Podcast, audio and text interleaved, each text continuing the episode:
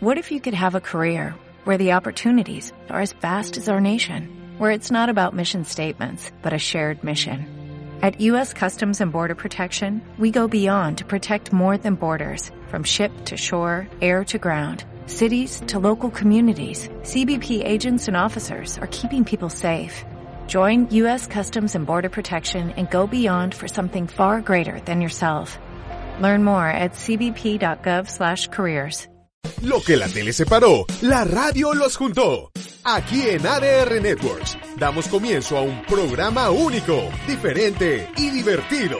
Par de dos, con Sergio Sepúlveda y Mauricio Mancera. Te dan hoy la bienvenida con mucha alegría. ¡Comenzamos! 8 de la noche con un minuto, estamos entrando al aire aquí en ADR Networks, Adrenalina Radio, par de dos. Y quiero que se vengan con un aplauso para el primer actor, Mauricio Mancera. Gracias, mi Serge. Gracias. Me gustó esa presentación porque más adelante hablaremos de mi regreso a las tablas. Hazme favor, hazme chingado favor. O sea, este güey, ¿en qué momento alguien le dijo, eres actor? Y sobre todo los productores confían en él. Ahora no lo acabamos. Pero bueno, este día eh, eh, estoy muy contento porque el invitado especial de nuestra mesa es eh, Memo Villegas. Tal vez ustedes, no, no tal vez, seguramente ustedes lo han visto en YouTube, en distintas plataformas, con este teniente Harinas y bueno, pues con todo el, el humor. ¡Su bien loco! The Backdoor, la verdad es que es un gran actor, es un actor mexicano, un buen chavo y vamos a platicar con él más adelante. ¿Cómo estás? De Mau? actor a actor, lo vamos a entrevistar de actor a actor, me debería decir. Ay, bueno, está bien. Oye, estaba viendo la cortinilla ahorita de entrada de par de dos. Ya tengo como 5 kilos menos, hay que aprovechar, hay que aprovechar, porque nunca sabemos cuándo viene el rebote, entonces ahorita que ando delgada hay que aprovechar para un nuevo shooting. Quién sabe cuánto dure también. Pues sí. esto, es, esto es como el solo por hoy, solo por hoy cerró este pantalón, así que ahorita aprovechamos, mi cheche. Y sí te lo creo, ¿eh? Porque te vi que el fin de semana estabas en Acapulco, ¿no? En Acapulco me fui a estudiar, a estudiar para la obra, porque andaba yo muy tenso. Ah, o sea, ahí ah, chupando y todo, porque yo subiste puras cosas también de, de alcohol. Ah, era, era, era nada más pa- para socializar. bueno, oye, pues hay varios temas este, en tendencia. El primero de ellos creo que es el más importante porque afecta directamente a nuestro país y es eh, el paro de las mujeres, el 9 ninguna se mueve. Esta iniciativa que empezó en redes sociales y que ha abarcado a distintos sectores y distintas empresas de nuestro país, donde el próximo 9 de marzo las mujeres deberán ausentarse. Bueno, no deberán en un deber como tal o una obligación, sino tienen la opción de ausentarse a su trabajo, a no salir de su casa, a no comprar, a no circular. Con esto para levantar la voz y decir ni una más ni una menos. Sí, ya que aparentemente el gobierno no las escucha ni las ve, pues que sientan en los bolsillos lo que es tener un día sin las mujeres aquí en el país. Y la verdad, me sorprendió la reacción de muchos CEOs porque pues tanto Televisa, TV Azteca, Imagen se sumaron que yo juré que eso no iba a pasar por lo que implica no tener a las mujeres en las pantallas, pero mis respetos, mis respetos también la, la presión del país y la presión social era mucha, pero la mayoría de los CEOs de las empresas eh, grandes, no solo que se dedican a los medios de comunicación, eh, les están dando la opción a las mujeres que trabajan ahí de, de no ir ese día. Eh, entonces, mis respetos y felicidades. Ahora, eh, también se han unido algunas universidades, algunas instituciones este, académicas. El ejemplo, hoy, hoy me llegó el comunicado de la escuela de mis hijos también donde incluso van a suspender clases. ¿Por qué? Pues porque a final de cuentas el 90% de la plantilla docente son mujeres eh, y entonces prefieren mejor cancelar las clases totalmente a tener que, que poner en peligro o en una situación distinta a los niños que fueran a ir y no hubiera maestras. Claro. ¿no? Eh, fíjate que me quedo pensando en, en, un, en un tema. Está bien que los empresarios o que los dueños de una, de cualquier empresa, eh, den la opción de no ir, ¿no? Si somos estrictos en el, en el, en el tema, eh, no tendrían por qué dar permiso. Es decir, uh -huh. es un paro como tal, ¿no? O sea, el hecho de ir, levantar la voz, decir, es, no voy este día y voy a afectar totalmente. Claro que también haciéndolo de una manera ordenada y civilizada, está bien que haya esta coordinación. Y yo, yo sé de muchas empresas que ahorita no vamos a decir porque al final del día rectificaron, pero que al principio fue, si no vienen va a haber consecuencias, uh -huh. porque nosotros no estamos de acuerdo, porque entonces sería como eh, decir que estamos en contra del gobierno o sería que estamos en contra de la 4T, cuando no es el punto. El punto de la, del paro del 9 no es ir en contra del gobierno, o sea, no, no, no es por ahí la cosa, es completamente distinto. Es simplemente que dimensionen lo que es un día no tener tener a las mujeres como actividad eh, empresarial, como actividad física, lo que representa una mujer en este país, que, que realmente sientan su ausencia y por fin se les dé el valor que, que necesitan. Entonces, muchas empresas al principio sí dijeron, ah, pues si no vienen las mujeres aquí, sí va a haber sanciones. Que yo creo que ahí es donde el, el presidente se equivoca un poco, ¿no? Completamente. O sea, que tome esto a, a una causa personal, ¿No? o sea, qué nivel, bueno, no voy a decir, pero eh, por ahí no va.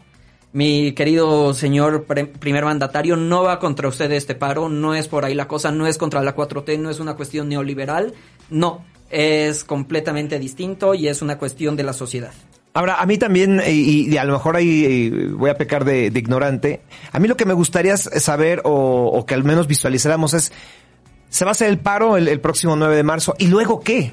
O sea, ¿cuáles son las siguientes medidas? Y ahí sí es donde afecta al gobierno. Sí. Ahí sí es donde afecta el hecho que la- las tomen en cuenta, que las cuiden, que las cuidemos, que no haya feminicidios o que se ataque realmente ese problema. ¿Sí? ¿no? O sea, está bien, eh, incluso haber una marcha el 8 de marzo, el domingo, y el 9 es este paro. Pero, ¿y luego qué va a suceder? Es, ahí ahí es donde a mí más me, me preocupa cuál va a ser la siguiente acción. Pues mira, la implicación económica que va a tener el 9, yo creo que la van a resentir mucho. Y pues, ojalá este resentimiento que genere, este resentimiento económico que genera el 9, eh, pues genere acciones. A ver, yo le pregunto a nuestra productora, eh, que es mujer, obviamente, Di, ¿tú vas a venir el, el 9? Si vienes a trabajar, pero aquí se dio la opción. Ah, es una opción personal que tú tomaste. Ok. Si no, ya nos íbamos acá. Si no, si no linchábamos al jefe que también está acá. Pero qué bueno que dijo que fue opcional, mi bueno, church, qué bueno. Porque si no, ya me estaba metiendo en camisa de once varas. Ahora, esta parte de la opción eh, está bien, o sea, Claro. Si, si tú llegas y le dices a- en una empresa, a ver, mañana no vienen las mujeres, también estás yendo sobre la decisión de cada una de ellas. Claro, no está perfecto. ¿No? Este es un tema personal. O sea, eh, se está llamando al paro nacional, pero si al fin de cuentas una mujer dice, pues yo sí quiero ir porque yo no, yo es, o sea, yo no me veo eh, afectada, yo siento que los problemas, los feminicidios a mí no llegan, o por los diversos temas que ella tiene, o porque tiene una responsabilidad que no puede delegar, o por lo que sea, pues está perfectamente, pero lo que, lo que está bien es que no haya consecuencia para las mujeres que decidan eh, no ir a trabajar y ausentarse ese día. Dice Oldeira Costa, este paro, ¿qué daño nos causará? ¿Qué destrozo al patrimonio tendremos? Dice. Pues ninguno, precisamente porque las mujeres no van a estar en la calle y no, no es, a ver, o sea, no me malinterpreten, es que si las mujeres están en la calle va a haber destrozos, pero no, no, no es, no es una manifestación, es un paro, o sea, no va a haber destrozos a monumentos.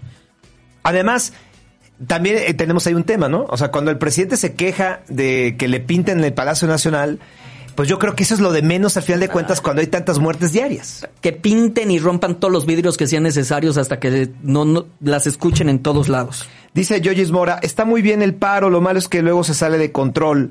Eh, Jesús Jiménez dice, es que luego todo se olvida. Diario hay problemas económicos, sociales y morales. Fíjate, voy a leer este porque he leído muchísimos de estos mensajes y la neta, yo creo que Oldaira Costa lo está poniendo de broma, pero dice, mi chalana no tiene permiso, tiene una responsabilidad profesional. Si quiere unirse, que se ponga su pañoleta y cumpla con su deber. La chamba es la chamba. Quiero creer que Oldair lo está poniendo de broma, pero he leído muchísimos así, pero ahorita justo es el momento en que no, tampoco está chistoso bromear. O sea, ahorita no, Oldair, no, aguántate, todo es cuestión de timing en la comedia, hijo. Aguántate tantito para que hagas tu chiste, porque ahorita la situación no está para que bromeemos. Que justo también es un tema del que hay que hablar con nuestro querido Memo Villegas, porque ahorita la comedia está muy difícil en México. Está muy señalada. Está muy señalada. Hemos visto pues varios señalamientos en contra de comediantes eh, este fin de semana, entonces me gustaría saber su postura. Sí, y esa parte de si vas a trabajar, usa el, el color morado, eh, que también se vale. Aquí la situación es de que creo que tenemos una gran oportunidad como sociedad de hacer algo distinto y de levantar realmente la voz. Que sea algo pacífico, pero que sea contundente y llamar la atención para que nos cuiden. Y cuando hablo nos cuiden, nos cuiden como sociedad, evidentemente, principalmente a las mujeres. Pero bueno, todavía tenemos programa para eso, ¿no? Ya sabremos qué es qué sucedió exactamente. El 9 todavía faltan algunos días, pero qué bueno que las eh, compañías en general se están uniendo. Un aplauso para eso, porque la verdad sí me sorprendió muchísimo el de los tres grandes imperios de los medios de la comunicación. Yo no pensé que iba a ser su postura esa y lo valoro y se los aplaudo. Oye, una muy buena noticia hoy para el mundo y en especial para las mujeres. Bueno, fue una noticia de ayer, el caso Harvey Weinstein, que fue el primer gran caso del Me Too, de este movimiento que inició Ronan Farrow, el hijo de Mia Farrow y de Woody Allen, eh, donde señala a este pues magnate de las películas pues por ser un depredador sexual a niveles inimaginables en Hollywood y el día de ayer fue sentenciado aunque lamentablemente de los cinco caros eh, por cual los acusaron, solamente dos, o sea, lo, absolvieron de los más graves y solamente fue acusado eh, de dos y espera sentencia en, a, mediados de marzo. Con eso podría rebasar una condena de un poquito más de 25 años, porque uno de los eh, eh, delitos por el cual está acusado, la máxima condena son 25 y el otro es 4. Que mira, que para su edad, 25 es cadena perpetua. Pues sí, lo que pasa es que libra la cadena perpetua y yo creo que se pierde también esta situación de real colocarlo como un depredador sexual, porque aunque nosotros se lo sigamos diciendo, para la ley ese delito no, no existe, ¿no? Eh, pero bueno, a final de cuentas, eh, estoy de acuerdo contigo. Llama la atención en Estados Unidos que alguien que fue tan poderoso pudo haber sido llevado a juicio y pudo, pudo ser señalado como culpable. Ahora, en el mismo tema, pues salió Plácido Domingo, ¿no? Él en noviembre pasado dijo que él no había cometido ningún tipo de acoso sexual y dio a entender que todo había sido consensuado de las personas que lo, que lo acusaban. Pero bueno, llama la atención que ayer efectivamente, después de una ardua investigación de más de 27 testimonios, él lanza un comunicado ofreciendo disculpas por sus comportamientos. Y fíjate, obviamente, digo, está por demás decir la postura de Sergio y mía con respecto a este tema. Eh, obviamente siempre le creemos a las víctimas, pero aquí sí le creo a Plácido Domingo que él crea que no estaba haciendo nada malo. ¿Me explico? Sí, eh, él, también decía que era tal vez en una época, una época en la que eso era más permisivo. Que él crea que su comportamiento lascivo, su comportamiento ofensivo para las mujeres en ese momento no estaba haciendo nada malo, nada que él no haya visto a otros hacer a lo mejor. Y bueno, él está diciendo ahora, bueno, renunció a la ópera de Los Ángeles, ahorita que también está en investigación allá. Él está diciendo que la ópera debe ser un lugar donde todo el mundo vaya a trabajar y se sienta seguro, que no fue el caso de estas 27 mujeres, eh, pero, pero sí me, me sorprende, o sea, me sorprende mi postura ante, ante Plácido Domingo, porque obviamente hizo algo malo y se ha procesado, que tenga que, si tiene que pagar por daños psicológicos, si tiene que pagar un tiempo, eh, no sé, no sé qué vaya a proceder, porque tampoco es un caso legal ahorita, solo fue como una auditoría interna. Pero entiendo que por su edad, por todo, en su mente, no, pero pues cómo si, si, si, pues yo le dije que si quería y ella dijo que sí, o sea, ya, o sea, que en su mente yo creo que nos cuesta trabajo hablar de Plácido Domingo por lo que representa Plácido Domingo para el arte y lo que representa su altruismo incluso para nuestro país. No, a mí eso no me vale, la verdad, yo ni soy fan de Plácido Domingo ni nada. A mí eso, lo que él ha hecho por el arte me vale. Lo que me lo, lo que yo digo es que por su edad ¿No que eres artista? Soy actor, o sea, ah, muy distinto al ópera, muy distinto. bueno, yo, yo, sí lo siento así, porque yo he visto... Y para mí no llegaba buenas notas. Yo he visto a personas de, de, que dan espectáculos como que no, no son tan, tan críticos respecto a Plácido Domingo, y es el mismo tema. No, no, no, o sea, yo te digo, yo que pague todo lo que tenga que pagar y todo. A lo que voy es que en su mente, por ejemplo, Harvey Weinstein sí creó que lo hacía porque es más, o sea, se apoderaba y lo hacía con todo el consentimiento. Y Plácido, por lo que yo he leído, no, no, pero sí hay señalamientos de la posibilidad de llegar más allá y él siendo no solamente lo que es el tenor Plácido Domingo, sino teniendo puestos de dirección. Sí, es que él dice, ahora entiendo que muchas dijeron que sí por el miedo de las repercusiones que esto iba a tener en sus carreras, pero en ese momento yo no lo veía así. Y, lo, y puedo entender, por loco y enfermo que sea, que a su edad y en una cultura, pues donde... Eh, de la ópera y pues que también es un entorno muy machista y todo este rollo, basta ver todas las historias de la ópera, o sea, todas las historias de la ópera son muy machistas, o sea, no no las historias tal cual, o sea, de los grandes tenores y de los grandes maestros de ceremonia y todo este rollo son muy machistas, es un medio muy machista, entonces puedo entender que en su concepto él no haya pensado que hubiera estado actuando mal, Ahí no estoy de acuerdo contigo. O sea, yo creo que si se quería echar a una muchacha, se la echaba y no era ningún ingenuo. O si la acosaba y la toqueteaba o le No, insinuaba, sí. Eso a probarse, ¿no? Pero en esa, en esa situación de suponer, tampoco es un ingenuo. No, no, no. O sea, no, él se la quería echar y se le echaba, pero a lo que voy es que él no pensaba que estaba haciendo algo mal. No, ¿cómo no? güey. O sea, sí puedo entender, o sea, de- después de ver sus comunicados y todo, puedo entender esta postura de que, güey, pues así me educaron, es como, como alguien que fue educado en Estados Unidos del Sur en la época de los esclavos. Pudo haber sido un racista, pero él siempre creyó que tener, el tener un negro era tener un esclavo. O sea, nunca lo vio como un ser humano. ¿Me explico? O sea, Sí, sí, eh, sí logro manifestar Sí lo que entiendo, quiero sí decir. entiendo tu punto, pero sigue siendo algo... Claro, está mal y qué bueno, y qué bueno que, Que fue tiene que señalado ser culpable, condenado. qué bueno que ofreció disculpas. No sé si las víctimas se queden satisfechas con estas disculpas y no que proceda lo que tenga que proceder, pero sí puedo entender su, su punto de vista, por así decirlo. Aunque no lo exonero ni lo disculpo. Rosemary Ramírez dice, en un hospital la mayoría somos enfermeras, los pacientes requieren atención y no podemos poner en riesgo su vida, muchos son sus familiares. Lleva razón. Sí, Claro. a- a- habría que ver algunas, eh, algunas actividades que no se tendrían que parar por esa situación, ¿no? Pero, por ejemplo, un banco. La mayoría son cajeras, ¿sí? Y evidentemente uno podría pensar, uy, pero ¿cómo vamos a parar el banco? Bueno, es que parte del movimiento es esto, que se note exactamente la, el poder y la necesidad de las mujeres, de tener a las mujeres, ¿no? Eh, Angie Saspo, no sé a dónde salió esta iniciativa, ¿alguien me puede decir? Bueno, básicamente se subió en, en redes sociales. Eh, Inició en Veracruz, ¿no? Sí, de la colectiva Brujas del Mar, que es de Veracruz, me parece. Dice, buenas noches, me da gusto verlos juntos. He oído comentarios como los de ustedes, eh, Mau y Sergio, que están de acuerdo con los destrozos, ¿por qué no las oyen? Eso dice Oldair otra vez. Eh, ya sientes, señor Oldair Acosta, ya nos quedó clarísimo que es uno de, esos machos de este país. No, tampoco hay que llevarlo hacia ese lado. No es de que nos pongamos eh, a pelear, simplemente escuchar, ¿no? La postura de cada uno.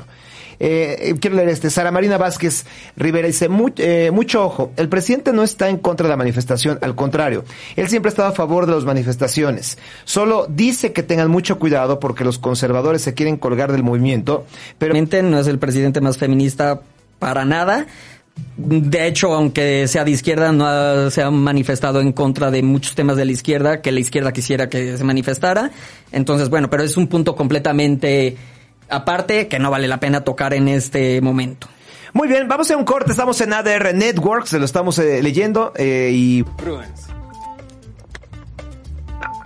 Gracias. De nada. Sí, hoy sí venía por chicles. Prudence, make love. Volvimos con este par de dos. Estás en ADR Networks. Seguimos activando tus sentidos. Ya llegó y está aquí el señor Memo Villegas. Gracias, gracias. Gracias por la Amigo, invitación. serio. bienvenido. Muchas gracias. Mi querido, Me- oye, yo te veía en tus sketches obviamente y pensé que eras mucho mayor. ¿Cuántos años tienes? Estás muy chavito. 32, 32, pero fíjate que sí me dicen eso seguido. Yo creo que fue el bigote del, del sketch de harina que fue el que más pegó. Ajá. ¿No? Y Sí, yo te actitud- imaginaba de la edad del search. bueno, sí tengo 47, la verdad sí te llevo unos añitos, unos 15 años.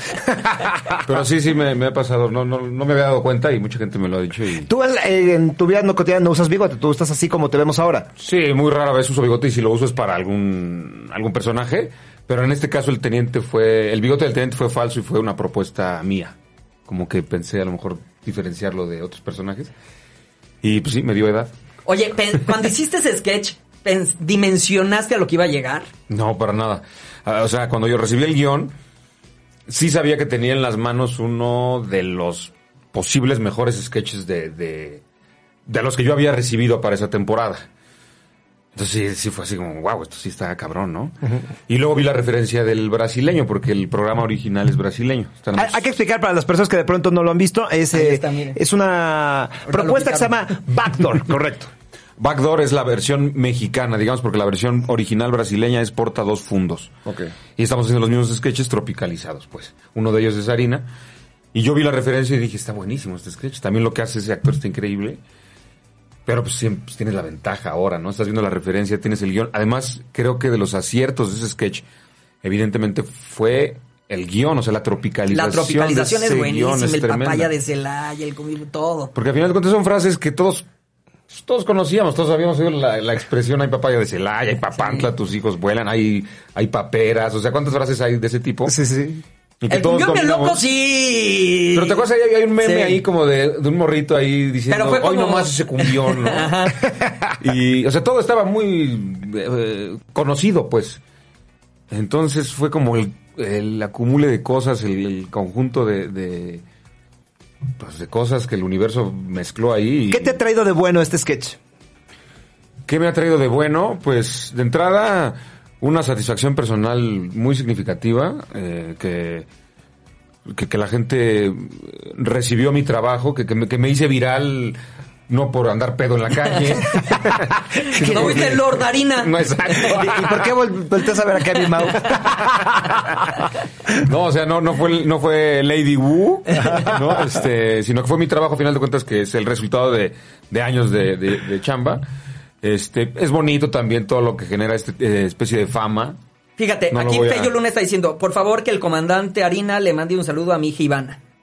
A su hija Ivana, pues le mando un saludo aquí al teniente Harina. Vámonos, perras. ¿Y no te sorprendió en Halloween ver a muchos niños disfrazados del Teniente Harina? O sea, yo lo vi y la neta dije, ah, yo no sé si tuviera un hijo lo disfrazaba del Teniente Harina, ¿no? Es que es delicado, ¿no? O sea, sobre Sí. todo en el contexto de este país, como que de pronto gente Es disfrazada. una apología, es como de que... Justo, justo de las primeras cosas que yo me pregunté cuando ya salió el sketch fue, ¿esta- ¿estaré yo haciendo una apología a este universo narco, a este universo corrupto, a este universo? Y después me, me regresé a la sensación que tuve cuando leí el primer, la primera vez el guion y dije, no, no, en realidad la, el secreto de este sketch y lo rico de este sketch sí está en la inocencia de simplemente un personaje que se va poniendo imbécil, pero podría ser con chile, o sea, podría enchilarse en una taquería y terminar loquísimo, podría ser, eh, qué sé yo, pintando su casa y, y ponerse con, con el oro de la pintura poco a poco. Y, y lo que yo creo que, haciendo a un lado el tema de narcotráfico, corrupción, creo que la gente se queda con, con esta picardía del No, personaje. y al fin y al cabo, pues el sketch es el sketch ya. Uno como padre sabe si disfraza o no a su criatura Además, de eso, ¿no? sí. Pero el sketch es una joya, o sea, lo puedes ver mil veces y te vuelves a carcajear. También eh, se hicieron piñatas Sí. del mismo teniente. Sí, sí, sí, yo estoy, eh, terminé de temporada de teatro del No Show México y ahí usábamos una piñata del teniente. Oye, a propósito del no show, vi un este un video en YouTube, un, un promocional de no show. Ahorita platicando exactamente eso, porque pues también, o sea, hacía referencia a que tú tenías una temporada de esto, pero que todo el mundo te preguntaba, o a final de cuentas el personaje del Teniente Harinas nublaba un poquito los demás proyectos. Pero eh, dices que esto se platicaba en el No Show. No, no, no. eh, a- a- salió un, un video en YouTube Ajá. donde tú estás, te están haciendo como una especie de, de entrevista para promocionar el, ¿El no el show? no show, pero te preguntaban acerca, como una especie de sketch del Teniente Harinas y todo el mundo quería eh, Sí. que les hacías el personaje. Sí, a final de cuentas, el teniente Harina fue un poco como Bart Simpson en el capítulo de del Yo no fui, del niño Yo Ajá. no fui. De pronto sí se ha vuelto, pues, haz lo tuyo, ¿no? Eh, tanto el- con la gente en la calle, como si de pronto me sorprende de gente que, que es actor, pues, que se dedica a lo mismo y que te, que te diga, ay, mándale un saludo a mi hija, diciéndole, güey, y basta, ¿no? Pero digo, afortunadamente, en el sentido laboral no, me generó más trabajo y, y variado. Sí me han hablado para 10 policías en diferentes series de televisión. Hay que ser inteligente y, y ver qué tomar y qué no. Tampoco me quiero encasillar en el, en el policía, porque además sí buscan un policía, pero que sea como el teniente. Entonces dices, no, o sea, olvídalo, no. Vamos a hacer un personaje nuevo, vamos a hacer cosas nuevas. Oye, ¿y los polis? ¿Los polis en la calle qué te dicen? Solo he tenido eh, contacto un par de veces con uno de tránsito. Así y- siempre con el alcoholímetro. Ya con alcoholímetro salvé, cabrón. Eh, y, y uno de seguridad eh, en algún edificio que me dijo me- a mí me dijo Ramírez, pues. ¿Qué tenemos, Ramírez? ¿Qué tenemos? y este, pues eso, eso también es cierto, no solo con los polis, como, como un personaje que la gente quiere, te abre puertas de, de sentido, hablo de, de calidez con la gente. O sea, Claro, yo no, yo, yo no lo había pensado, pero tú creces con Eugenio Derbez, Chabelo, quien sea, ¿no? Chabelo, mi church. Ah, Y de niño lo conoció. Mira, ahí tenemos algunas fotografías de niños disfrazados, De exactamente. Sí. O sea, a, a lo, a lo que iba es que, que tú ves esos personajes en la tele, no los conoces y de cierta forma los quieres, ¿no? Claro, sí. Y, y quieres abrazarlos en la calle. Y, y un poco eso fue lo que me sorprendió del teniente, que, que no hay un solo mal comentario que yo Oye, haya pero recibido. Aunque no te quieras este encasillar y, y creo que es muy eh, tienes toda la razón, tú tienes una carrera actoral que puede ser mucho más amplia, eh, pero sí podría, es pregunta, ¿podría vivir en, en Bactor el Teniente Harina una vez más? Este, queremos, eh, está la, la- la intención de hacer una serie. Queremos, ah, para, porque salió otro sketch que se llamó Marihuana, Ajá. que, como les digo, que son los originales brasileños. Ese sketch está escrito para dos personajes policías. Pero como en México yo ya había hecho el teniente Ibero a Ramírez, pues dijeron pues, que sean ellos mismos, cosa que no necesariamente funcionó. Porque no, Harina fue un sketch y ya. El de marihuana es muy bueno también. Sí, pero ya, si la gente estaba, estaba esperando a ver a qué hora el teniente se daba un toque y terminaba otra vez hasta la madre, ¿no? Y, y- y querer emular eso ya es muy complicado y hasta eh, pretencioso, siento yo. Oye, Fello Luna, al que le acabas de mandar un saludo a su hija, contestó, gracias por el saludo, mi hija tiene un año ocho meses. ¡Tú también el saludo, Fello! yo O sea, no manches, espero que se lo hayas grabado y se lo pongas a los a- en cinco Y años. yo diciendo, vámonos, perras. Sí, ahorita ni entendió, hijo, o sea... Oye, José Juan Sánchez te manda saludos, dice que platica acerca de la película que hizo con Badir Derbez. Sí, El Mesero. El Mesero es una película que protagoniza Badir Derbez y, y yo hago el compa del personaje de Badir, el, el compa que levanta el ánimo del protagonista. Eh, pues otro personaje de comedia que disfruté mucho con Raúl Martínez, es el director. Y espero que se estrena, pues ya en mayo, por muy tarde. Yo creo que ya estaré estrenando El Mesero. Badir que ahorita está haciendo una película en Estados Unidos. Exacto. Le está yendo re bien en el cine. Terry Go dice, me encanta ese cuate, es mi ofi- en mi oficina lo vemos cuando estamos súper estresados. El de, el de harina específicamente. Exactamente. ¿no? Eso también es otra cosa, te digo que sorprendente, pues como de este lado, yo había sido fan de gente, pero nunca había recibido tanto faneo y se siente muy bonito, pues, ¿no? O sea que, que la gente, te digo, te quiere sin conocerte. Claro. Por tres minutos de sketch. Eso quiere decir que algo hiciste bien, ¿no?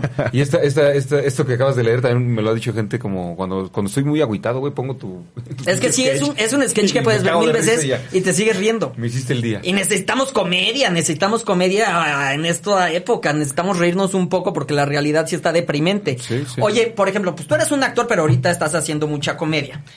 ¿Qué opinas de los comediantes que se volvieron virales por chistes que han hecho, eh, pues, machistas o pedófilos o comentarios desafortunados hace muchos años y que ahorita los están sacando y han sido pues acribillados en las redes sociales.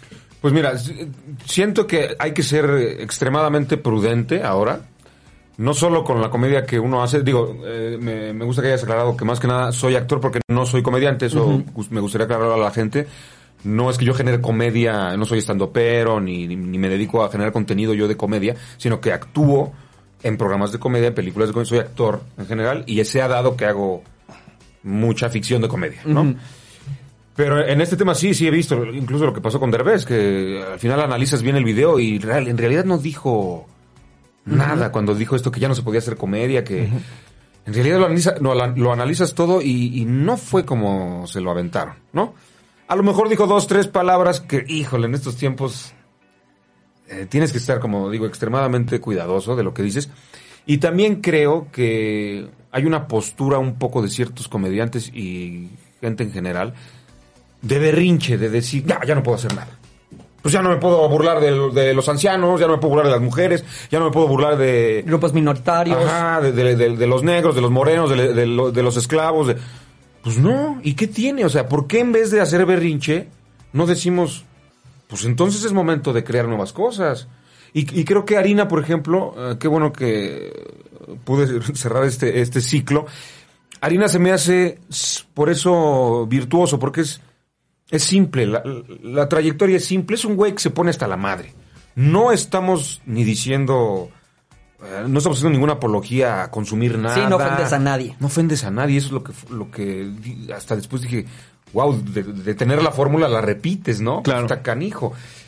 Porque sí, eso, sobre todo esa es mi postura ante eso, que, que en vez de emberrincharnos, pues busquemos nuevas formas, porque se puede, o sea, siempre va a haber los Monty Python, ahí están que son, aparte son viejos, y hacían chistes elevados de, de situaciones sociales, políticas, bien podrían hacer un sketch de, de marxismo, de, de- de Platón y, y algún otro filósofo ahí sacando, o sea, sacando alguna frase y hacer algo absurdo de eso.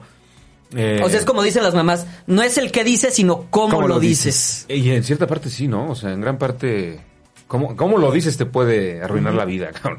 O sea, Oye, Memo, ¿y cómo llegas a la actuación? O sea, es- eh, aquí tenemos varios datos que siempre le podemos, en este caso, Memo Villegas versus Wikipedia. Aquí dicen que naciste en Toluca. así es, Sí, eres mexiquense. así es. Eh, y que de niño, de niño quería ser futbolista. Pero luego, eh, tú dime si es verdad o no, que en un eh, festival del- escolar, como por sexto de primaria, encontraste la actuación. Sí. ¿Es real? ¿Cómo fue eso? La Bella y la Bestia en el Festival del Día de las Madres. ¿Quién eras? Gastón. Gastón y, y ahí aparte descubrí que me gustaban los, los, los- el malo, ¿no? Ser el malo, como siempre también decían las mamás que el malo, mi mamá siempre decía que el malo es más rico, hijo. porque-". Sí. Este, pero ahí lo bonito que siempre me acuerdo y me gusta contar es es que la versión Gastón sí se quedaba con la bella. No, que, que el que hacía la bestia, eh, cuando él salió a escena y regresó atrás, ¿no? Y luego so- so- tocó mi escena, salgo yo a escena y nos encontramos atrás los dos. Yo estaba extasiado, güey, así de lo que se siente estar allá, cabrón, ¿no? Ya, ya quiero volver a salir. Y el contraste fue que él me decía, no mames, al revés, güey, yo no quiero volver a salir. Y entonces ahí fue como un clic de, eh, o sea, no es para todos, no es... Pero eras un niño, además. Sí, sexto de primaria. Pero te juro que era como la ilusión de los Reyes Magos. o sea, Sentiste el llamado. Sentí el llamado, o sea, sentí una euforia, unos nervios, un miedo, un todo eso que te da en escena, o sea, diarrea, ese todo. Te entiendo, te entiendo. ahora, ahora aparte lo vas a volver a vivir. este, sí, que dije, esto lo quiero repetir, ¿no? Una adicción, el inicio de una adicción. Dice aquí, hizo una película de contenido erótico titulada Rabioso Sol, Rabioso Cielo y casi toda la película estuvo desnudo. Correcto. ¿Cómo fue eso? Esa fue una experiencia, híjole, complicadísima. Esa película, este, la dirigió Julián Hernández, la, produjo eh, Roberto Fiesco, eh, la, bueno, la productora es Mil Nubes de Paz. Ya tenía Julián varias películas como con esta, este contenido erótico gay. Ganó mejor peli gay en Berlín, la peli que yo hice que es Rabioso Sol, Rabioso Cielo. Fue mi primera película. Yo estaba en la escuela de actuación y tenía yo que escoger. Fueron a hacer el casting. Pusieron ahí en el corcho del patio de la escuela. Mm, Este chavo 20, moreno, cuerpo atlético. En aquel entonces no tenía esta pancita. Tenía que decirlo. Allá hay fotos. ¿eh? Mamadísimo. ¿Por qué no la- Pónganlas. Como el negro de WhatsApp. Exacto. Oye, por ejemplo, Sí. en una película donde vas a estar desnudo mucho tiempo en el casting, ¿te tienes que encuerar? No, es que justo aquí lo lo que te digo es, fueron a la escuela, me dijeron, ¿te puedes quitar la playera? Ya no recuerdo si también el pantalón y me quedé en boxers. Creo que solo fue la playera. No se quiere acordar de eso. Exacto, ya, lo, ya borré. Y recuerdo que ese fue el casting y me dijeron, eh, la verdad es que ya estamos sobre, o sea, vamos a empezar ya. Nos parece que sí, que ya lo encontramos. Tendrías que decidir. ¿Tendrías el- que laxarte? ¿Tendrías que laxarte? Tendrías que decidir el lunes, y era viernes, si te quedas en la escuela o te vienes a hacer la peli. Entonces ese fin de semana fue de, locura para mí, hablar con maestros, hablar con compañeros. Y dije, pues a final de cuentas es lo que estoy persiguiendo, ¿no? Entonces me salí de la escuela, me fui a hacer la peli y sí debo decirlo, fue, fue complicado, fue muy difícil, fue una experiencia eh, dolorosa, confrontativa, este, lo diré, me di cuenta de ciertos abusos de la industria, o sea, si años después me di cuenta, claro, estaba yo bien morro, me iban a pagar lo que fuera, acepté acuerdos que no, no eran los correctos, ¿no? O sea, que años después te dices, no porque seas Nobel, te van a un poco a ver la cara en, Claro, en claro. ciertos... Y bueno, mucha gente dice... Pues hay Te que- cobran el derecho de piso. Exacto. Mucha gente dice, bueno, y, lo- y, lo- y todos lo hemos vivido. Sí. Al principio de nuestras carreras, pues, te tienes que fletar esas y después vas, vas viendo que la cosa no es así. También, puta, pues es que de estar desnudo toda la película, en escenas también que hacíamos en la montaña, en uno hicimos en el Parque de las Estacas, donde está muy bonita visualmente. Estamos nadando ahí bajo... O sea, teníamos una piedra amarrada al pie para, como los buzos, Sí. ir hasta abajo y ahí ya te soltabas la piedra, pero sin tanque, pues la escena era los tres actores desnudos. Eh, y la verdad es que mucho tiempo yo pensé, ay, qué delicado yo con mi desnudez, ¿por qué tanto pedo? Y te das cuenta con el tiempo que no, que cada quien es dueño de sentir como quiera su, Claro. su desnudez. Y yo estaba en mi derecho, pudor. ajá, estaba yo en mi derecho de sentir el pudor que fuera. Yo recuerdo que, que pedía, que de pronto pedíamos mi compañero y yo que estuvieran en set solo las personas necesarias. Y sí de pronto había uno que otro comentario de burla. ¿no? De que, ay, qué de delicado, dirección. ay. Sí, sí, uy, no. Qué estrella. Y tú, claro, que lo primero que haces es, ah, sí, soy un pendejo, ¿no? Qué tonto, ¿por qué pedí esas pendejadas, no? Yo soy actor, debería... Y te la compras, te la compras hasta que años después dices, no es cierto, ahorita voy a hacer una película donde todas mis escenas son eh, post-sexual o pre-sexo o comedia total con una compañera y la directora nos reúne a los dos para hablar de estas escenas y lo primero que saca es un manual que yo desconocía que ahora existe y que en Estados Unidos se usa, un manual exclusivo de cómo filmar tus escenas de sexo. Decía, wow, o sea, qué, Qué bien. cuidado. Entonces yo no estaba mal. Claro, por algo me vibraba, por algo me vibraba raro. Si los gringos están haciendo esto, tienen todo el cuidado de en sus películas no fomentar ninguna incomodidad, no presionar, no... Y yo, yo sí sentí una incomodidad tremenda, esa es la verdad. Ahora, esa, pero- perdón, esa película sí la tengo atesorada porque a final de cuentas fue el inicio de todo. Claro. Siento que si yo no hago esa peli no estaría aquí. Rabioso Sol, Rabioso Cielo, búsquenla. Por otro lado, antes de irnos al corte, eh, Memo, el equipo de comedia que lo ha hecho famoso se llama Backdoor, que es lo que estamos platicando. Pero, ¿qué estás haciendo aparte de Backdoor? Pues ahorita estoy haciendo muchas cosas, afortunadamente. Empiezo con María Torres una película que se llama Antes muerta que casada. Eh, no sé qué tanto puedo hablar de ella, pero sé por ahí que Regina Blandón me parece que será la, la mera mera. Ah, qué bueno, talentosísima. Sí, Regina. sí, sí, buenísima. Me cae increíble. Sí. Qué bueno. Un saludo, Regina. Este. Tengo estreno en Netflix en dos meses una serie, que es así, no puedo decir el nombre, pero eh, por ahí de marzo abril estará ahí, que es lo que sigue de, de una trilogía de crimen. Muy bien. La primera fue Colosio. Ok, muy bien. Ah, Este viene el mesero con Badir, Con que Badir. estrenamos ahí en marzo abril. Y, y lo que empiezo a filmar, viene la segunda temporada de Backdoor, viene pues quizá mi primera producción ejecutiva de una película que propuse en Los Ángeles, que es eh, una obra de teatro original, que me encanta y que de pronto por, por harina y por otra serie que hice que se llama antes, este, Cómo sobrevivir soltero, que viene también por Amazon. Esta gente de Los Ángeles, me, me- estaba yo un fin de semana en Los Ángeles y coincidió, me buscaron, vente a la oficina y ¿Cómo sobrevivir solteros donde está Roberto Flores? Cómo sobrevivir soltero es la de los Zurita. Ajá. Están- Está Roberto Flores, Octavio Hinojo. O sea, vas a trabajar con Regina y con Roberto. No, Cómo sobrevivir soltero ya la hice. Ajá. Que, que es, es este... Pero no estaba ahí. Sí, no, sí está Zurita, está él. Zurita sí, los dos.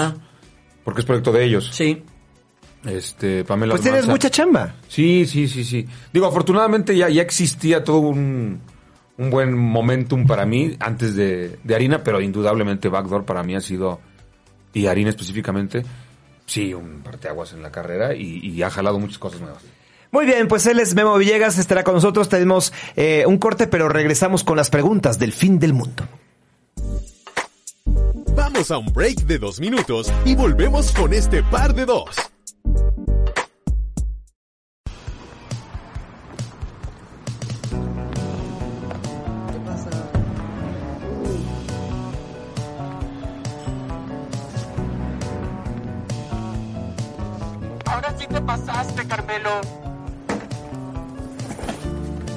Sin pena. Pide Prudence. Es fácil. Pide Prudence. Eso. Prudence, make love.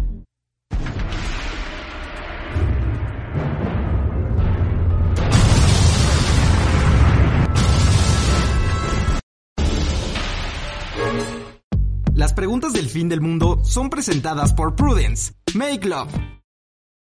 Bien, regresamos a par de dos. Está con nosotros Memo Villegas y tenemos las preguntas del fin del mundo. Gracias a Prudence por patrocinar esta sección. Y ahí te va la primera. A ver. A ver, Memo.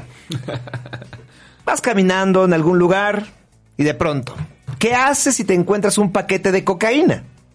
Lo vendes. Buscas a su dueño. ¿O le darías una probadita? Chingale. Son de esas tres, ¿eh? No, pero tengo que elegir a No puedes decir, lo tiro en el excusado, no, Sí, son de esas me voy tres. caminando, huyo. bueno, si hay que elegir. Puta madre. Es que qué miedo buscar Pues lo vendes. ¿no? Pero no manches. Pero venderlo también está en cabrón. Este, en este Pues contexto. así de que... Tachos y perico, así de... "Ch, perico". No te va a creer. No, pues yo creo que ahí le doy una probadita y ya me voy. Eso me daría más miedo a mí. Ahí está, se quedó con el personaje, ¿ven? ¿Tú? Yo, la verdad, la codicia me encantaría venderlo. Sí, yo también yo lo vendería. venderlo, güey. Yo, también. yo no buscaría al dueño, este, ni lo probaría. Lo vendes. Sí, yo lo vendo. Pero es un guatote, ¿no? O sea, y- Pues sí, así es un paquete así. Nah, pues ya mira, ya lo malbarato. Lo, o sea, yo me lo quiero quitar de encima y sacarle. Exacto. Cinco mil baros, llévese todo. Abres un grupo en WhatsApp, Sí. amigos. No, hombre, pues Tengo trabajamos producto. en esto. Encuentras comprador en chinga, hijo. La primera fiesta, la primera fiesta del famoso. Sí. Ahí va. Bueno, a ver, ¿qué te gustaría que la ciencia comprobara? ¿Que existen los fantasmas, que hay marcianos o que hay una fuente de la eterna juventud? No, pues la fuente de la eterna juventud. ¿De plano? Sí. ¿Te tienes miedo a envejecer? Últimamente sí he sentido que, que sí aceptaría o la vida eterna o que alguien me garantizara, vas a vivir 120 años. El cumplea, en tu cumpleaños 120 te vas a morir. Pero antes no te va a doler nada, güey. Ah, bueno, sí sí, vas a ir envejeciendo, sí vas a ir envejeciendo. Se te va a notar 120 años. Pero sin achaques. Sin achaques. cabrón. Con una vida digna. Uf, ah, pues eso está perfecto. Porque hay gente que me dice, no, 120 años, ¿para qué? Sí, es No, mucho me los tiempo aviento, Sí también. me los aviento. O sea, pero cuando dices 120 años, ¿lo dices en serio? Sí, o sea, si tú me dijeras eso, sí lo acepto. Que bueno, no a ver, me va vamos a suponer que nada. 120 años está muy cabrón, pero que te digan 100. 80. Ah. Ah, no, Aquí- 80, pues yo creo que todos lo 80. llegamos. No, bueno, 80, pero o sea, aquí firma el contrato 80. Pero imagínate, garantizado que no te duele nada. Cero achaques hasta los 80, venga. Pues yo creo que podría llegar tantito más, más, o sea, sano, Sí, o sea, sí. sí, pues no está tan, no- llegar a los 80 no está nada complicado. Güey, a dos cumples mi church. El promedio son 75 años en el país, cabrón. O sea, te estoy regalando 5 años más. Y no tienes la garantía que te vas a agarrar algo ahí a los 60, cabrón. No sé, no, yo esa me la juego. No, no firmaría, por 80 años no firmaría. Ah, no. No. El problema de vivir 120 es que si tus seres queridos no firmaron eso, Se vas a enterrar a todo mundo. Está Entonces, bien. qué depresión a los 120. Pero si tú estás solo, cabrón, no tienes que ni nada más tienes dos perros que te ladran. ¿Y qué? Pero pues seguramente tienes muchos amigos y mucha gente que... O sea, tú no me vas a ver, me queda claro, mi church. Pero por eso me voy haciendo amigos de gente más joven. Es que eso es lo que te iba a decir. O sea, se te van los seres queridos, pero también vas haciendo seres queridos, ¿no? O sea, al rato. Sí, conoces a alguien a tus 70, Pues sí, a un amigo de 50. pues sí. Y, o sea, vas renovando tus amistades. Pero, ¿te da miedo envejecer? Me da miedo del- de, de envejecer, me da miedo el dolor. Ok. O sea, el achaque, que algo. Porque de por sí soy achacoso. Sí. Y tengo 32 años. Digo, no más, yo no sé a los 70 qué me va a doler. Sí, Eso perder la me- dignidad, ¿no? O sea, luego de que no te puedes ni limpiar o... ¿Qué tema ese? Sí, no me gustaría llegar ahí. O sea, no me gustaría no, no poder ir al baño, ¿no? O sea, si me muero a los 75, pero fue, está bien. Prefiero a morirme a los 95 sin poder hablar o al- no sé. Sí. Pues, ya Pero está. yo me quedo con la juventud, pues. Ya estás. Ok, entonces adiós los fantasmas, adiós los marcianos. A ver, mucho se habla del amor al arte. Pero ¿qué preferirías? ¿Ser un actor mediano, bien pagado, o un gran actor mal pagado? Eh, es que creo que iría en función de la cantidad de trabajo que tengo. O sea, si soy un buen actor mal pagado, pero trabajo un chingo. O si soy un actor mediano, bien pagado, pero tengo un proyecto al, al año. Pero en el, en el fondo, ¿qué buscas? ¿Que estés más reconocido, o sea, por los logros que obtengas o la fortuna o el dinero que puedas acumular? En el fondo, hasta ahora sí he elegido proyectos sobre la creatividad y la felicidad que me pueda. Deja tu felicidad. El regocije del momento en el set. O sea, leo esto y digo. esto está más interesante que esto otro y hay una diferencia Sí. considerable de lana. Si todavía me, me voy por el, el que más me genere. eh, Pero si el actor o un actor como tú sí tiene esta parte de que es un cliché que de esta parte del amor al arte. Sí, yo creo que el amor al arte es una fantasía que no se sostiene. O sea, yo tengo este chip que tengo que hacer teatro una vez al año, sí o sí, porque para mí el teatro es el mejor regreso al entrenamiento. Es como Rocky preparando pelea. No hay mejor plataforma para decir que uno es actor que el teatro, ¿no? Entonces, eso lo tengo. ¿Y qué cosas tengo que acomodar? Y a lo mejor tengo que rechazar algo, una serie o algo. Claro que rechazas algo que digas, bueno, aquí solo tengo dos capítulos de 10, pues esa me la pierdo y hago mi obra. Sí, es cierto que no voy a rechazar un protagónico en una serie donde me van a pagar una la nota Claro. por el amor al arte. Eso sí, pues, sería un mentiroso. Oye, de hecho, a Memo le ofrecieron el papel que yo voy a hacer en la próxima obra de teatro. Ah, ya, ya. Arturo- Arturo Barba, ¿estás Arturo ahí? Barba, sí. Entonces, si hubieran querido ir a ver a Memo, pues ya no se puede, váyanme a ver a mí. Exacto. Pero en qué cabeza el director, o sea, ¿cómo cambias a Memo Villegas por Mauricio Mancera? No mames. Ah, pues váyanlo a ver, váyanlo a ver el próximo. ¿Cuándo, ¿cuándo es? No, pues no sé, mano, tú eres el que vas a estar ahora. Eh, no, pues, creo que el 10 de abril. Pues por ahí, por ahí. Les vamos diciendo. Los quiero tener en ascuas. En una de esas no se te- no puedes unas fechas y yo entro a suplir, y Ay. alternamos. Yo también me puse eso de hacer teatro una vez al año. Pues ahora, que, ahora- ahora que lo hagas, yo creo que sí te va. No, lo odio, eh. Las veces ¿Ah, sí? que lo he hecho lo sufro mucho. Oh, lo ok. padezco cada función. Ok, ok. Vas Memo, con la que sigue. A ver, ¿qué final le pondrías al teniente Harinas? ¿Removido por sus superiores o ascendido por mocharse con sus superiores?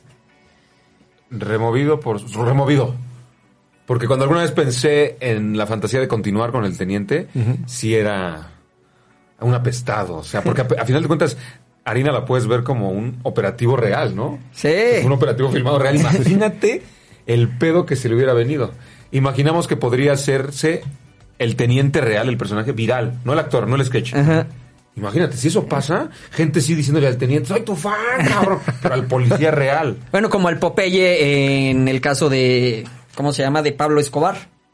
El El, Pop- Popeye es un personaje real que estuvo en la cárcel, salió y se volvió youtuber y es un youtuber famoso en Ah, Colombia. sí, un y salía, ajá. Sí, y sí, la gente en Colombia, Popeye, foto, foto, foto. Y es una persona que mató a muchísimas sí, sí. personas y todo, pero se volvió un youtuber famoso. Hay un documental de- de Netflix, ¿no? Sí, violentísimo el tipo. Sí. Bueno, entonces lo, lo hubieran corrido. Lo hubieran corrido, sí. Muy bien. La que sigue dice, imagina que llegas al cielo y Dios te dice que para entrar le tienes que contar un buen chiste. ¿Qué chiste le contarías? Ay, cabrón. Ni voy a llegar al cielo, ¿para qué me preocupo? Exacto. Híjole, eso, eso, eso me obliga a contar un chiste en este instante. Ya, Te voy a contar uno. Voy a contar uno. Ese es mi- me lo aprendí a los ocho años de edad. Ay, Dios. Pues está el, está el general revolucionario. Y de pronto ve que la Adelita se está bañando en el, en el río. Desnuda completamente Adelita, ¿no? Dice, Adelita, Adelita, pero qué bonitas piernas tiene usted. Ay, mi general. Adelita, Adelita. Yo no soy actor, ¿eh? Adelita, Adelita. pero esa cinturita es... Me encanta. Ay, mi general. Adelita, Adelita, pero... ¿Qué pecho tan bonito tiene usted? Ay, mi general, se ve que usted no tiene pelos en la lengua. ¿Por qué no quiere, Adelita? ¿Por qué no quiere? Bueno, Está muy que- bueno. Hay que, hay que reírse. Comedia de los ocho años de edad. O sea, ¿eso te lo aprendiste a los ocho años? Pues me lo Qué contaron. fuerte, qué fuerte. Para que veas que ha cambiado. Ha cambiado el, tío- el, el tema. ¿Tienes uno o te vas al infierno? Puta madre. Pues cualquiera, ¿no? Ching su madre. Sí. Este. A ver, viene, viene el, viene el cien pies, viene el cien pies corriendo en chinga, viene, pero en chinga presuroso porque lo viene persiguiendo la gallina, se lo quiere comer y ahí viene corriendo, viene corriendo, llega a su casa, a la casa de su papá, también cien pies, y le toca, papá, papá, ábreme la puerta que me viene persiguiendo la gallina, me va a comer. Y el papá le responde, espérame, mijito, déjame pongo los zapatos. No, bueno, los dos arderían en el infierno muy cañón. Le eché ganas, le Los dos estarían en A el ver. No, yo la neta, yo no creo ni llegar al cielo, yo estaría en el infierno y soy malísimo para los chistes. Entonces, ahí nos vemos. Lo... Quien llegue primero, que aparte. Qué que aparte difícil, mesa. ¿eh? Qué difícil eso de contar chistes. A ver, ¿cuál personaje cómico hubieras querido ser? ¿El gordo o el flaco? Este. Eh, el gordo. Viruto Capulina. Capulina. Tintano Marcelo. Tintán. Manolino Shilinsky. Eso sí los conocí poco, pero Chilinsky. ¿Te gusta la, la comedia mexicana de la época de oro? Me gusta, bueno, no sé si los polivoces entren por ahí. Eh, Un poco más, más, este, Más más, contemporáneo, contemporáneos, ¿no? pero sí, en los 60, 70 sí. Sí, los polivoces me parecían, o me parecen muy, muy asertivos. Sí, los hermanos Lelos eran muy Los hermanos de ellos eran increíbles. El. A Gallo Ah, Nafafas, hasta, me encantaba. el Este, Wash and Wear. El Genruchito, yo era un. Genruchito. Por ahí, ¿quién, quién más? Pues la carabina de Ambrosio me gustaba, que era más. También es. 80. Más pa' acá, ¿no? Church fue 80. asistente de la pájara Peggy. Pues sí. En los- no, no del original, porque el original lo hacía Humberto Navarro en el programa del- de la Academia de Ambrosio, pero en un programa que se llama Un Nuevo Día en Televisa, estaba ahí la pájara pegue hecha por Moisés Suárez. O sea, de Entonces, hace 35 años. hace 25 años. 25, 26 años. Que ya era un, un humor más, este. vulgarzón, ¿no? Bueno, pues, tenía pues de no, todo. porque todavía se la pasaba haciendo... Después de Sí, su que chiste sí. que acabo de contar, ¿qué crees, hijo? Después de su chiste, el nombre, era una finura la pájara Peggy. Memo, ¿con qué, queri- ¿con qué ser querido muerto te gustaría pasar un día entero? ¿Con qué ser querido muerto un día entero? Pues fíjate que afortunadamente no, no he sufrido tantas pérdidas. Pues mi abuelo, mi abuelo materno, con el que jugaba ajedrez, ¿Cómo se llama? Pedro, Pedro Román Mujica. Y jugábamos ajedrez. Yo, termi- yo llegaba de la escuela, comía y en chinga me iba con él toda la pinche tarde a jugar ajedrez. Y me volví chido, me volví muy buen jugador de ajedrez. Y como todo, si no lo practicas, no Se olvida. que jugué. Sabes cómo es la cosa, pero ya tu instinto asesino en el ajedrez se pierde. Y él me había dejado así Al tiro. al tiro como cuando Goku se mete un día a la habitación del tiempo y sale como si hubiera entrenado un año, así. Oye, la- ahorita que mencionaste a tu abuelo, eh, por ejemplo, tu mamá, tus tías, ya sabes que nunca falta la tía juzgona y eso. Con el sketch eso no se persignaron así de que, ay, ¿cómo haces ese, ese tipo de cosas? No, ¿O para nada, al contrario, mi mamá es este militar retirada. Entonces mi mamá, ah, yo siempre crecí con el hijo de la coronel. El, bueno, general, cuando ya se retiró, el hijo de la Ahora general. es la madre del teniente. Me dice mi mamá, oye, y ahora yo es la cosa al revés. Ya me dicen, usted es la mamá del teniente. no, mi mamá siempre, ambos mis padres siempre han estado al pie del cañón y siempre han estado apoyándonos. Porque mi hermano mayor, que es del mismo matrimonio, pues, también es actor. También es actor. Este, entonces siempre, siempre de la mano y siempre nos han apoyado. Y el menor, que es de hijo ya de mi papá y de su siguiente matrimonio, es músico, compositor, actor, conductor. Entonces la vena Artística. ha estado siempre, sí. Ah, qué padre. A ver, Memo, completa la frase. Son varias. El orgasmo es... Lo más delicioso, y vamos. Me falta dinero para... comprarme una pinche camionetota. Me siento sexy cuando... Perreo. No me llamen cuando... Estoy cagando. Cuando ando grifo. Si fuera presidente... No sería corrupto. Ah, no serías presidente. De la tele aprendí. Que todo es mentira. Estamos por terminar, eh, querido Memo, pero quisiéramos que, que promuevas tus próximos proyectos, tus redes sociales, que nos cuentes eh, rápidamente qué es lo que más te, te ilusiona eh, en el corto plazo. En el corto plazo, yo creo que me tiene muy emocionado esta serie que les cuento del teniente. Si se llega a concretar y llega a buen término, podría reventar. O sea, podría, lo que ya generó Harina, con un personaje tan querido como les digo, una serie de 8 o 10 capítulos en una plataforma, sea cual sea, me daría a mí mucha, mucha riqueza profesional de mi primer protagónico en una serie. Oh, sería un regocije, regocijo brutal. Y mis redes, bueno, eh, Facebook estoy como cuenta personal, Memo Villegas. Lo que más uso es Instagram, que es arroba soy Memo Villegas. Twitter no, no uso. Y pues por ahora invitarlos a que estén pendientes con los estrenos que mencioné de, de Netflix, de Amazon, cómo sobrevivir soltero, lo que les digo que no puedo mencionar de Netflix, y el, el mesero, próximamente. Oye, Mafe García dice, mi hijo Darío Eren tiene seis años, eh, no se va a ir hasta que le mandes un saludo. Pero a su hijo, ¿cómo se llama? Eh, Darío Eren. Ok, Darío, te mando un saludo chingón. que se armen los pinches chingadazos. ya saben, él es Memo Villegas. Eh, eh, forma parte de una nueva generación de, actores que nos traen eh, orgullo, que nos traen eh, felicidad, que nos traen alegría hasta en momentos cuando estamos estresados, como lo dijo el público. Eh, y también es un ejemplo de cuando de pronto lo viral eh, no tiene que ser algo malo. Tiene que ser algo que nos haga sentir bien, que nos haga reír y que a final de cuentas también refleja el gran trabajo de muchos profesionales. Sí, justo, que, que bueno que te hiciste viral por tu trabajo y no por una cuestión ahí desafortunada. Que ay, que bendito sea Dios, nosotros nos hemos salvado, mi church. Porque mira que, mira que hemos estado al límite, mira que hemos estado al límite, pero bendito sea Dios no nos han grabado. Este, pues muchas gracias por acompañarnos, como todos los martes es un placer estar con ustedes, mujeres. No decaiga esa lucha, estamos con ustedes. Memo, muchas gracias. Gracias, gracias a ustedes gracias por la invitación. Muy bonito programa. Gracias. Hasta el próximo martes. Ah, viene Tabata Jalil el próximo martes. Ah, Jalín. Sí. Entonces sí vengo.